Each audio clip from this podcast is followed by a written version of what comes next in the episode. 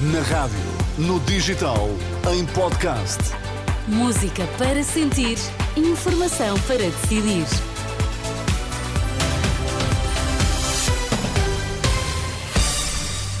Boa quinta-feira, seja muito bem-vindo à Renascença. Estamos juntos a partir de agora. Eu sou a Sónia Santos nas notícias.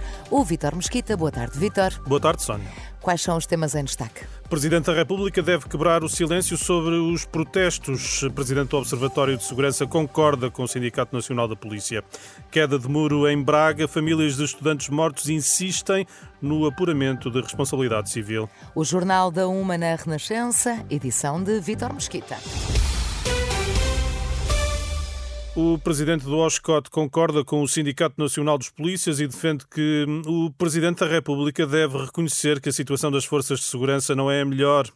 Em entrevista à Renascença e ao Jornal Público, o sindicalista Armando Ferreira lamenta que Marcelo Rebelo de Sousa não tenha dado um sinal e visitado os polícias em protesto em frente ao Parlamento. Jorge Bacelar Gouveia sublinha que Marcelo já se devia ter pronunciado. Acho que o Sr. Presidente da República, que é tão interventivo em tantas coisas, acho que nesta matéria também já devia ter dito alguma coisa, porque neste momento em que nós estamos a atravessar, em que estamos aqui num certo vazio eh, político-governativo e político-legislativo, o Parlamento dissolvido, o governo demitido, acho que mais do que nunca o chefe de Estado, o Presidente da República, tem que dizer alguma coisa e, e, penso que deve dizer que a situação não, não está bem.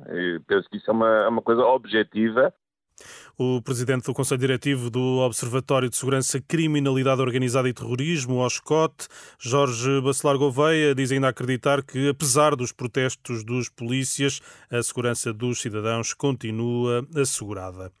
Caso da queda do muro junto à Universidade hum, do Minho, em 2014, foi adiada para 18 de abril a primeira audiência no Tribunal Administrativo e Fiscal de Braga, um novo processo para apurar a responsabilidade civil num acidente do qual resultaram três vítimas mortais há uma década.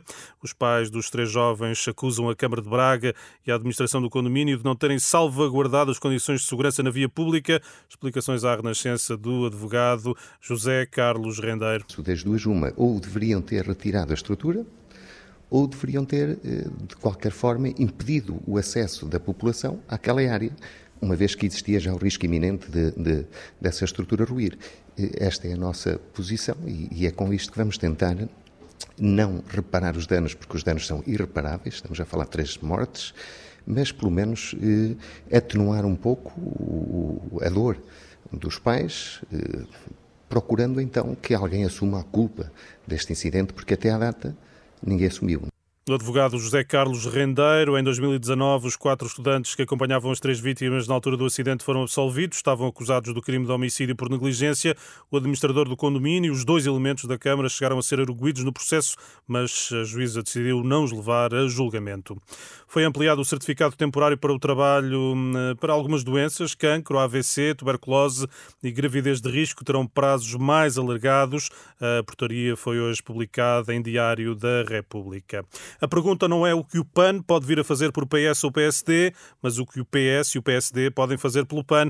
Inês Sousa Real defende na Renascença que, num cenário em que o partido esteja na posição de garantir uma maioria parlamentar, terão que ser socialistas e sociais-democratas a aproximarem-se do PAN. Bom, eu acho que a pergunta tem que ser feita ao contrário. Terá que ser perguntada a Pedro Nuno Santos e a Luís Montenegro até onde é que estão dispostos a ir para acompanhar as preocupações do PAN nas suas causas e nos seus valores, nomeadamente na proteção animal, nas questões ambientais e nos direitos humanos, porque porque nós não podemos ter muitas das vezes um discurso eh, que acaba por ser um discurso quase de bandeira eleitoral que se agita nestes tempos eleitorais eh, e depois vermos, por exemplo, alianças como vimos com a AD, em que vão buscar o CDS, vão buscar os Marialvas da, da, da CAP em Santarém eh, e vão procurar de alguma forma o revivalismo das touradas ou uma agricultura que não é uma agricultura do século XXI e depois querer fazer alianças com forças progressistas como o PAN Inês Souza Real do PAN, esta manhã na Renascença, num ciclo de entrevistas aos líderes dos principais partidos no quadro das legislativas de 10 de março. Na próxima quarta-feira é a vez do secretário-geral do PCP,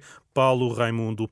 Há um império do mal que emana de Teherão, é o que defende o presidente de Israel, Isaac Herzog, afirma que estão a ser gastos milhares de milhões de dólares para desestabilizar o mundo e acusa o Irão de financiar aliados na região de forma a prejudicar qualquer processo de paz. São declarações eh, proferidas no Fórum Económico de Davos. E Vitor, em destaque esta quinta-feira o relatório da Unicef, eh, que aponta Portugal como o país europeu com mais crianças acolhidas em instituições.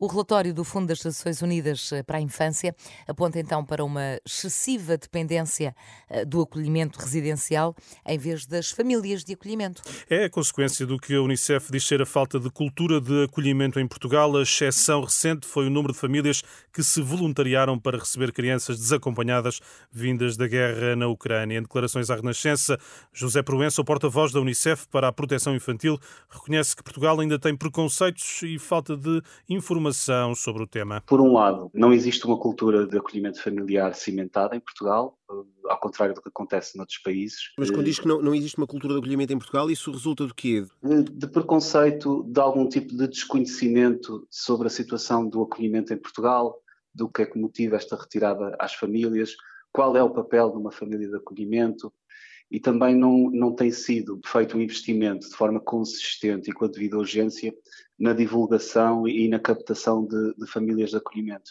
E posso dar um exemplo muito simples de como uma abordagem mais mediática e mais incisiva pode resultar na captação de mais famílias de acolhimento. Quando começou o conflito na Ucrânia, Portugal se viu perante a possibilidade de vir a acolher um número elevado de crianças não acompanhadas a fugir do conflito e rapidamente montou uma, uma resposta uh, de urgência de acolhimento familiar e conseguiu captar num curto espaço de tempo um número muito significativo de famílias de acolhimento. Mas, mas num quadro de normalidade, qual é que deve ser, do ponto de vista da Unicef, qual é que deve ser a orientação, qual é, qual é que deve ser a prioridade? A prioridade é claramente quando a, a criança tem de ir para uma resposta de acolhimento residencial ou de acolhimento familiar, é claramente com uma máxima urgência captar o maior número de famílias num curto espaço de tempo. Não podemos esperar muitos mais anos para ter um número de famílias de acolhimento suficiente para responder ao número elevado de crianças que entram anualmente no sistema. E uma das possibilidades é um plano específico de urgência para captar muitas famílias num curto espaço de tempo sem pôr em causa a qualidade e a capacitação das famílias para o fazerem. Porque uma das questões, muitas vezes, pode ser a, a, a família até pode estar interessada, mas muitas vezes a sua condição material eh, não lhe permite, eh, à partida, fazer esse acolhimento, ou pelo menos essa é a percepção. Há apoios a essas famílias que. que... Existem apoios eh, para estas famílias tanto a nível económico como em termos de benefícios, por exemplo, existe a possibilidade de tirarem uma, uma licença semelhante a quando se tem um filho, por exemplo, Uh, existe um apoio económico para, mensal para apoiar na, no, no, acolhimento desta família. Existe um acompanhamento técnico também, uh, regular e de proximidade, que permite ir, ir, ir abordando e contextualizando eventuais uh, problemas que possam surgir tanto na relação com a criança como na própria relação com a família biológica. O porta-voz da Unicef para a Proteção Infantil, José Proença, aqui em diálogo com o jornalista André Rodrigues. Está tudo em rr.pt. Até já, Vitor. Temos encontro marcado para as duas, certo? Certíssimo.